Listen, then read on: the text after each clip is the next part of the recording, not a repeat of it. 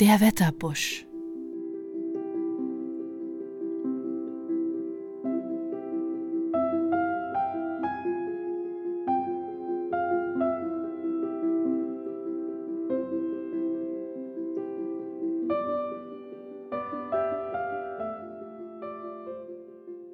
Hoch im Gebirge droben, wo die Tannenbäume wachsen und die Flüsse entspringen, lag ein stilles, grünes Tal, die Kerbe geheißen.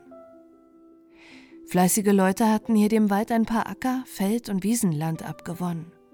Der rauschende Bach trieb das große schwarze Rad einer Sägemühle, und bis tief in den Wald hinein konnte man den singenden Ton der Säge hören die lange Bretter aus den mächtigen Tannenbäumen schnitt. Am oberen Ende des Wiesengrunds lag unter dem Schatten der hohen Waldbäume ein kleines Haus. Dichtes Moos wuchs auf dem strohgedeckten Dach und quoll auch zwischen den Fugen des niedrigen Schornsteins weich und dunkelgrün hervor. Im Garten vor dem Häuschen aber erhoben sich schlanke Blütenstängel aus dichtem Blättergrün und auch hinter den kleinen viereckigen Fenstern drängte sich Blume an Blume.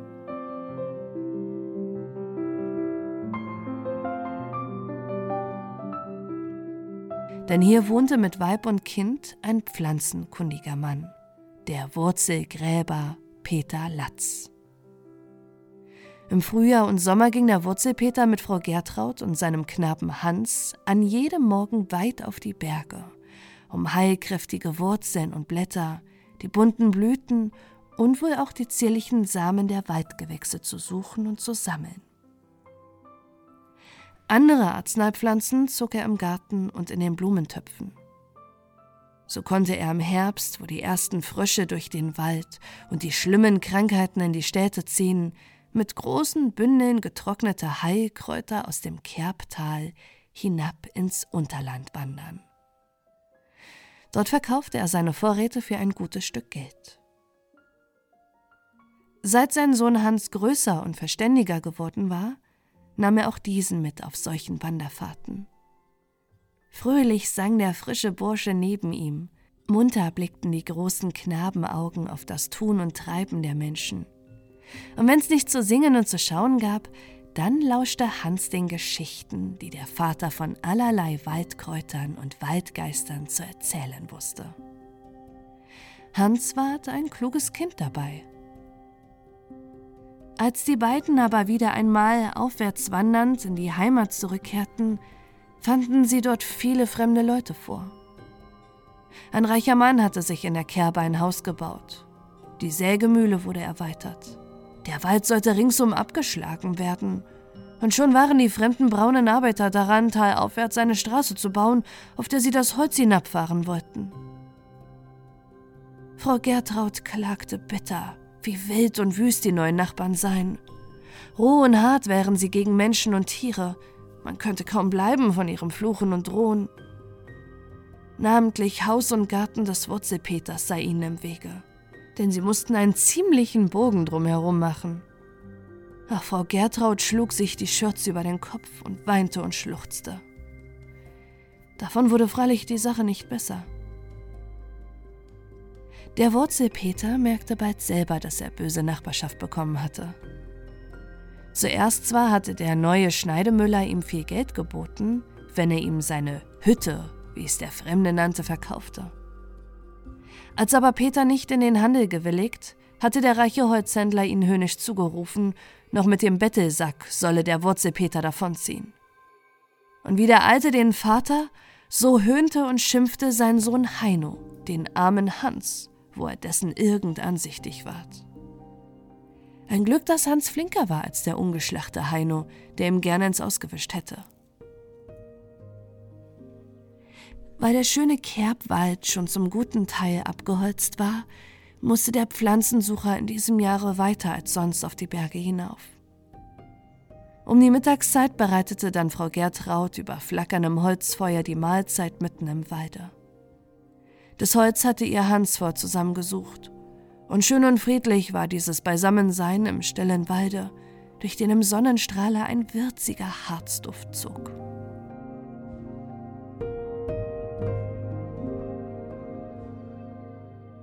Eines Tages waren die drei bis zum höchsten Gebirgskamm hinaufgedrungen. Dort waren die Tannen und Kiefern im steinigen Boden nicht recht gediehen. Nur Knieholz gab es, und es hatte sich vor den häufigen Stürmen tief und dicht an die Geröllsteine der Halde geschmiegt. Aber Johannesblumen und Enzian wuchsen recht stark und üppig zwischen dem Gestein. Hans hatte schon ein tüchtiges Bündel zusammen, aber immer tiefer zwängte er sich in das Gebüsch hinein. Da sah er plötzlich ein seltsames Gebilde vor seinen Füßen. Von fünf oder sechs Fichten hatten sich die Äste dicht über dem Erdboden innig durcheinander gestreckt und geschoben. Nadeln waren nicht mehr daran zu sehen, aber die einzelnen Zweige waren so vielfach miteinander verwachsen, dass sie ein ganz festes, dichtes Geflecht bildeten, so groß wie ein Kuchendeckel. Ein Wetterbusch, rief Hans erstaunt. Vorsichtig trat er näher. Ganz gewiss, hier hatte er das seltsame Gewächs vor sich, wie es ihm der Vater einmal beschrieben. Zackigen Blitzen gleich schienen die kahlen, rötlichen Zweige durcheinander zu fahren. Die Augen taten einem weh, wenn man lange in das Gewirr schaute. Hans wusste, dass der Wetterbusch die Blitze anzieht und dass man ihn deshalb nicht mit nach Hause nehmen darf. Aber ansehen wollte er das Ding doch recht genau. Darum legte er sich auf den Boden, der mit abgefallenen Fichtennadeln dicht bedeckt war, und betrachtete nun den Wetterbusch von allen Seiten. Da hörte er auf einmal neben seinem Ohr ein feines Stimmchen. Hans strengte die Augen an. Siehe, unter dem Wetterbusch stand ein Männlein, kleiner als sein Finger, das hatte ihn beim Namen gerufen. War das ein Elf oder ein Kobold? Das Männlein ließ sie nicht lange in Ungewissheit. Kommst du endlich einmal in unsere Nähe? rief es. Ich wollte schon lange gern mit dir reden. Warum bist du da nicht zu mir gekommen? antwortete Hans. Das ist eine lange Geschichte, meinte das Geschöpfchen bedenklich. Aber wenn du noch ein Weilchen zuhören willst, sollst du alles erfahren.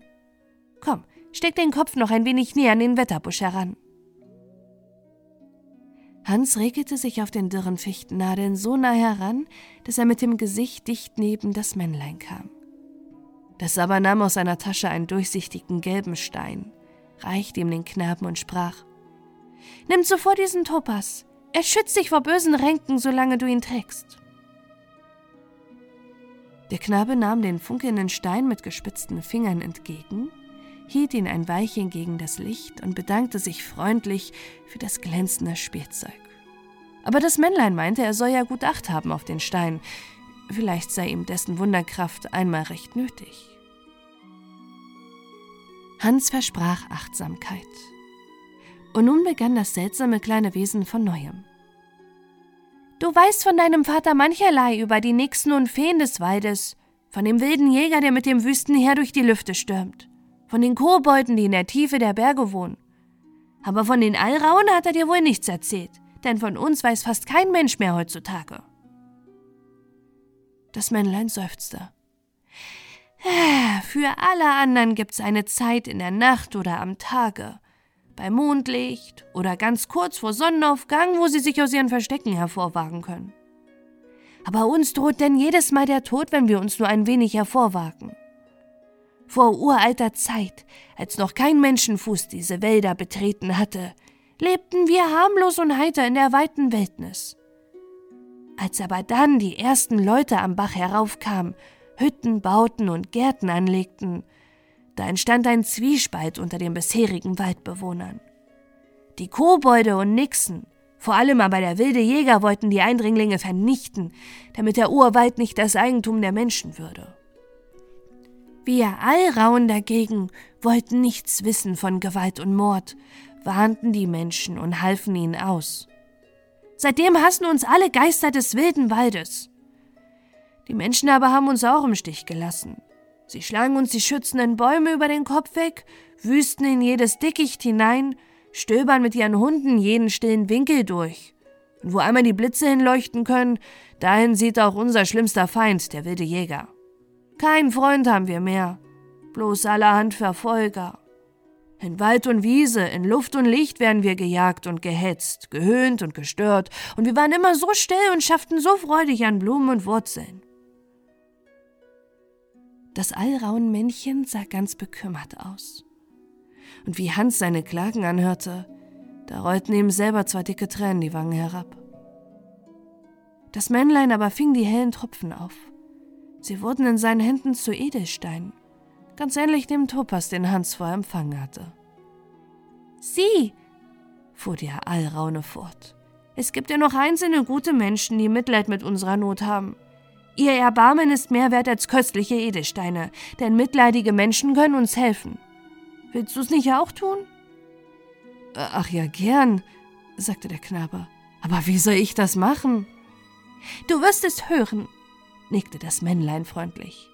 Zunächst musst du unser Schirmdach hier in Sicherheit bringen, ehe es die Holzhauer aus eurem Tal bloßlegen.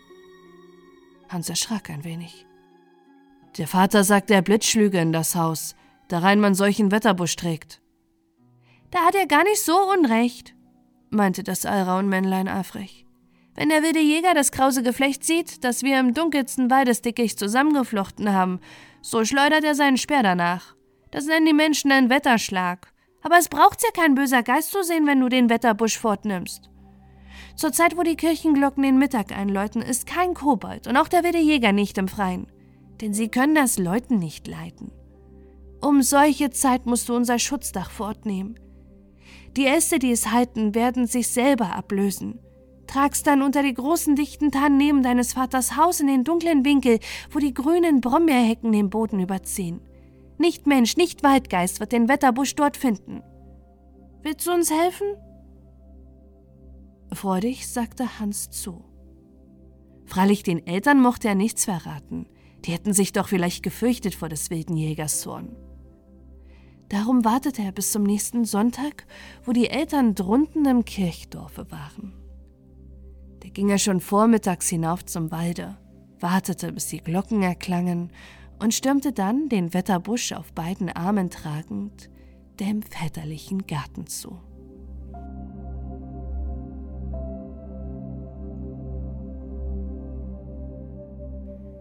Aber er sollte nicht ungefährdet hinkommen.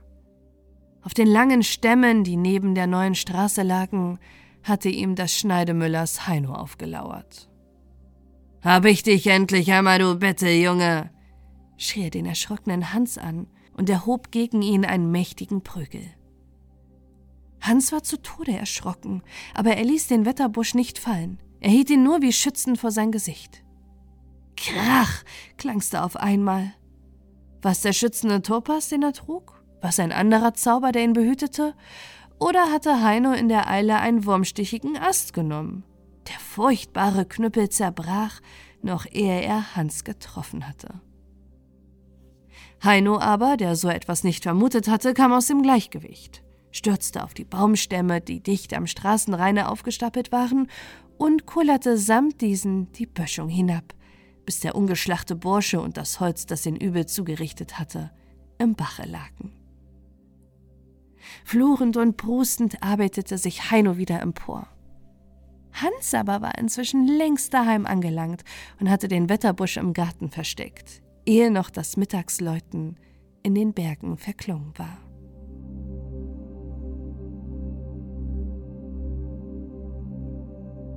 Von dieser Zeit an brachte Hans halbe Tage im Garten zu. Dort hielt er Zwiesprache mit den Allrauen, die einer nach dem anderen unter das zauberhafte Wetterdach einzogen. Und wenn die Männlein ihn nicht gerade erzählten, so schaute er ihrem wunderbaren Arbeiten und Schaffen zu. Wo ein Keim nicht durch die harte Erde konnte, da wälzten sie das Steinchen über der harten Spitze fort. Von den Knospen nahmen sie die Hüllblättchen ab, dass sich die Blüten umso freier entfalten möchten. In die Blumenkelche trugen die Allrauen jeden Morgen glänzende Tautröpfchen, und über Nacht putzten und säuberten sie jedes Blatt am Strauch, jeden Halm im Grase. Und alles ging so zierlich und flink, dass man kaum so schnell sehen konnte, wie die niedlichen Geschöpfe sich regten. Bald hatte sich Hans gewöhnt, mit den Allrauen im fröhlichen Wetteifer den Garten zu bestellen. Arbeiteten die zierlichen Wesen flinker, so kam ihm die größere Kraft zustatten. Und erstaunlich war es, wie prächtig bald der Kräutergarten des Wurzelpeters aussah. Es war auch gut, dass jetzt so viel Arzneipflanzen so dicht am Hause gediehen. Denn im Walde draußen, wo das stille Schaffen der Alraune fehlte, wuchs weniger mehr. Seit vor den Holzfällern die Tannen und Fichten gesunken waren, unter denen sich früher die Alraun versteckt hatten, fanden auch die roten Fingerhutblumen und die weißen Liliengewächse nicht mehr den gewohnten Schatten. Auf dem ausgedörrten Boden verkümmerte der blaue Eisenhut und der schöne weiße und goldene Steinbrech. Selbst die Moosbeeren am Bache hatten nicht mehr den Wohlgeschmack wie in der Zeit, da über ihnen noch der Hochwald rauschte. Dazu kam, dass die Gewitter jetzt viel schlimmer als früher auftraten. Der wilde Jäger mochte wütend sein, dass ihm die Alrauen entschlüpft waren, die dort gehaust hatten, wo jetzt der dichte Wald gefallen war. Immer wieder heulte und fauchte das wilde Heer durch die Lüfte, schmetterte die Donnerkeile fürchterlich ins Erdreich. Und mächtige Regengüsse rissen tiefe Furchen in das Land, wühlten die Steine heraus und bedeckten die tiefer gelegenen Wiesengründe mit dem Geröll. Und es ward weite Wüstung, wo vor kurzem noch der herrlichste Wald gestanden hatte. Auch der neue Sägemüller, der mit seinen Leuten an allem schuld war, merkte zu seinem Schaden, wie sich die Umstände geändert hatten. Der Kerbebach floss nicht mehr so gleichmäßig wie früher. Heute zerriss die plötzlich anschwellende Flut das Mühlenwehr, und nach wenigen Tagen schon war das Wasser so tief gesunken, dass es nicht eins der vielen Räder treiben konnte, die jetzt zur Mühle gehörten. Da musste gefeiert werden und die Mühlburschen verübten zusammen mit dem bösen Heino viel Mutwillen im ganzen Lande. Stets aber blieb das Haus des Wurzelpeters unangefochten. Niemand wusste, dass der Topas, den Hans auf der Brust trug, alles übel fernhielt. Kein Mensch ahnte auch, dass es die Mithilfe der Alraun war, welche die Kräuter so üppig im Garten gedeihen, den Saft so heilkräftig werden ließ.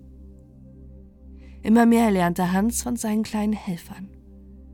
Schon wusste er besser als der Vater, welche geheimen Gaben manche Pflanzen hatten, wann der Beinwell gegraben und der Mohn geritzt werden musste. Weil er sah, wie die Alraunen Saft und Kraft mischten, tat er bald selbstständig die Würze des Waldes zusammen, presste Blüten aus, kochte Wurzeln und füllte in Büchsen und Flaschen, was er dabei erhielt so brauchte er samt dem Vater nicht mehr mächtige Bündel auf die Herbstfahrt mitzunehmen, und doch waren die Tränklein und Salben kräftiger als früher eine ganze Tracht getrockneter Blumen. Weiter als sonst zogen jetzt der Wurzelpeter und sein ziemlich erwachsener Sohn ins Unterland. Bis in die Hauptstadt des Kaisers waren sie endlich gekommen, und noch überall hatten sie freundliche Aufnahme gefunden. In der großen Stadt gab es viel zu sehen und ließen sich die mitgebrachten Vorräte für ein gut Stück Geld verkaufen. Ach, in den stolzen Häusern, an den vornehmen Straßen wohnten gar so viele Leute, denen Krankheit in Brust und Herz saß, deren Lebenskräfte sich vor der Zeit verzerrten. Der Kaiser selber, so hieß es, wäre nicht mehr gesund.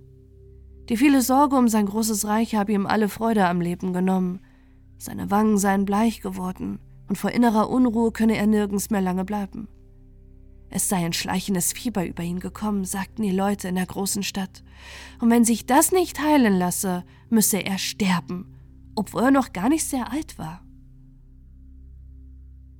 Der Wurzelpeter hätte dem Kaiser gern ein Mittel für das schleichende Fieber angeboten, wenn er sich nur hineingetraut hätte in den großen Kaiserpalast, wo die vielen Lakaien und Geheimräte in glänzenden Uniformen standen und gar so stolz und streng um sich blickten. Aber der gute Kaiser tat ihm doch von Herzen leid. Die trüben Gedanken vergingen indessen beim Peter und seinem Sohn schnell, als sie endlich wieder nach der Heimat zurückwanderten. Immer höher strebten sie dem lieben Bergland zu. Schon schritten sie wieder zwischen grünen Nadelwäldern hin, auf die der Frost jetzt weiße Sternchen geblasen hatte. Die Luft war klar und frei. Hans fing an, aus voller Brust in den stillen Frost hineinzusingen. Wie er so die helle Stimme erklingen ließ, trat plötzlich von einem Seitenwege her ein Forstmann im grünen Kleide auf ihn zu. Wie kannst du hier so laut singen? sprach er ernsthaft, wo drüben in dem kleinen Jagdschloss der Kaiser in schwerem Fieber liegt. Hans erschrak. Aber er sagte doch, dass er gar nicht gewusst habe, dass ihm der Kaiser so nah sei. In der Hauptstadt hätte er wohl von des Kaisers Krankheit gehört. Der Vater und er selber hätten auch gern dem guten Herrn ein Heilmittel gebracht, aber sie hätten Scheu vor den vielen vornehmen Leuten gehabt. Glaubst du wirklich, Heilmittel gegen das schleichende Fieber zu kennen? Gewiss, Herr, sagte Hans voll Eifer. Im Walde draußen auf den Bergen, wo die gesunde Luft weht, wo der Regen und der Tau reiner ist als im Unterland, wachsen tausend Blumen voll wunderbarer Kräfte. Und oft helfen die Pflanzensäfte, wo man's kaum gehofft hatte. Könnte der Kaiser nicht eins meiner Tränklein versuchen? Frag ihn selber, sagte der Forstmann freundlich. Komm mit mir, winkte er dann den beiden zu. So kamen der Wurzel Peter und sein Sohn Hans in das Jagdschlösslein, wo der Kaiser in seinem Krankenbett lag. Und nun war es seltsam, wie bald sich der Kaiser in der Behandlung der beiden wohler fühlte als lange vorher. Dem munteren Hans, dem jedes Tränklein bereiten musste, gewann er deshalb lieber als alle anderen, die bisher an ihm herumkuriert hatten. Er überhäufte ihn mit Geschenken und Ehren und wollte ihn gar nicht mehr von sich lassen. Aber Hans sagte dem Kaiser, dass er wieder ins Gebirge ziehen müsse, sobald der Frühling käme. Gerade dann seien die wirksamsten Kräuter zu finden. Dann erst solle wohl mit Gottes Hilfe der Kaiser völlig gesund werden. Oder ob der Kaiser nicht lieber gleich einmal mitkommen wolle. Das konnte der Kaiser nun freilich nicht aber er sandte den Hans und dessen Vater in einem besonders schönen Wagen nach dem Kerbetal, damit sie recht behaglich fahren konnten und doch recht bald wieder bei ihm wären. In der Kerbe hatten es die Leute schon durch Frau Gertrud erfahren, wie der Wurzelpeter vor allem aber sein Sohn Hans beim Kaiser in große Gnade gekommen wäre. Als aber die vergoldete Karosse ins Tal hinaufgefahren kam, da wussten sich die Bewohner vor Staunen nicht zu fassen. Hans und Peter waren mit einem Male die angesehensten Leute in der ganzen Gegend. Um den Schneidemüller aber und den wilden Heino mochte kein Mensch mehr Aufhebens machen. Mit verbissenen Gesichtern hielten sich die beiden auch abseits. Aber die Wut gegen Hans, der im Frühjahr nur ein Betteljunge geschienen, nagte im Herzen Heinos umso grimmiger fort.